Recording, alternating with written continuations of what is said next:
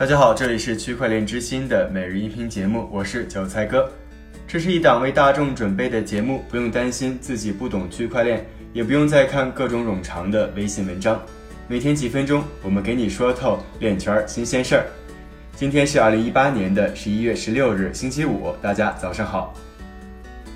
之前一家说过，不少数字货币基金以及机构投资者之所以选择在今年数字货币低迷的情况下进场，就是有这样一种说法。他们认为啊，比特币的价格再怎么跌也不会跌到六千美元以下。可惜这一魔咒终于在本周被打破了。美国时间本周三起，比特币、以太坊和 XRP 等数字货币价格都分别创下了今年以来的新低。所有数字资产的总价值减少了两百亿美元以上。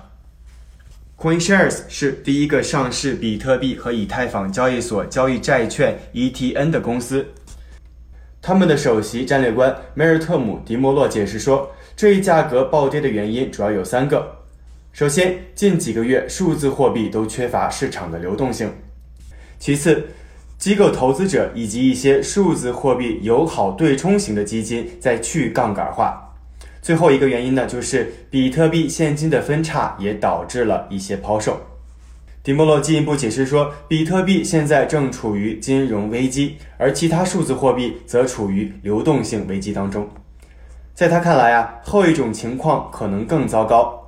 因为现在啊，不少项目的资金已经在大量的清算和清空比特币之外的数字货币，而更多的数字货币可能会进一步遭到抛售。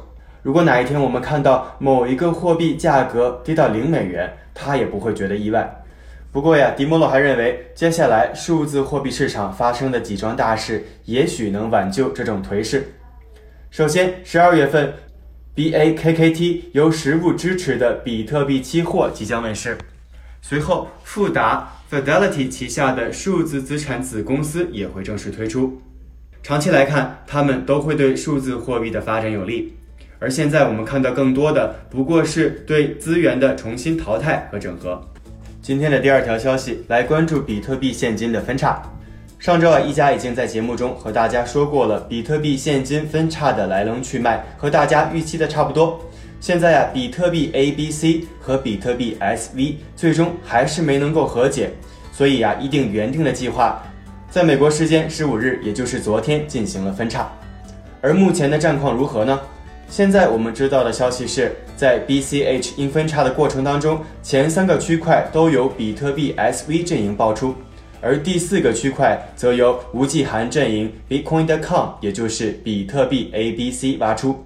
据第三大数据评级机构 Rating Token 的监测数据显示，Bitcoin.com 和 BCT.com 共挖出了十四个 BCH ABC 区块，而 Mappool、Sweep 和 CoinGeek 已经挖出了十三个 BCH SV 区块。BCH SV 区块目前的速度明显提升。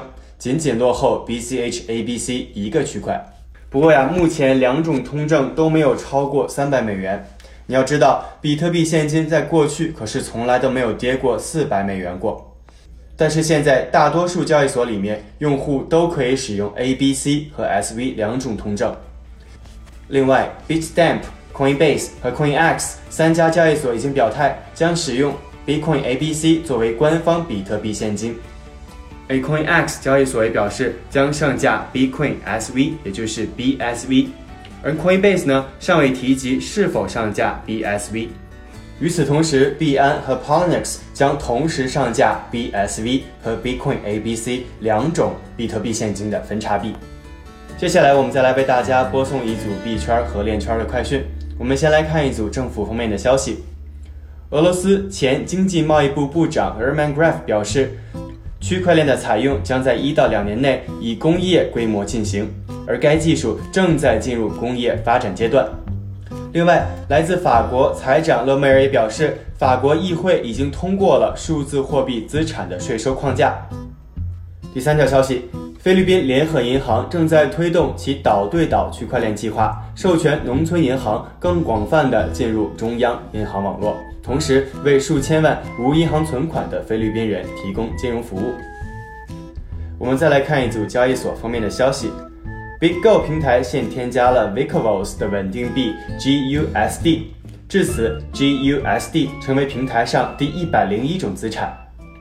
此前，十一月六日，BitGo 增加了第一百种资产 Circle 的稳定币 USDC。同时啊，在过去的六个月以来，Bigo 相继增加了其他稳定币，比如 DAI、PAX、TUSD 等等。今天的链圈名人点评来自美国的独立评级机构 Wise Ratings，官方的账号呢刚刚发推表示，即使拥有三分之一哈希能力，也足以对 BTC 网络造成破坏。仅这一点就使得 BTC 不适合金融的体系，而其他系统如 XRP、Stellar 甚至 EOS 都没有出现过这些问题。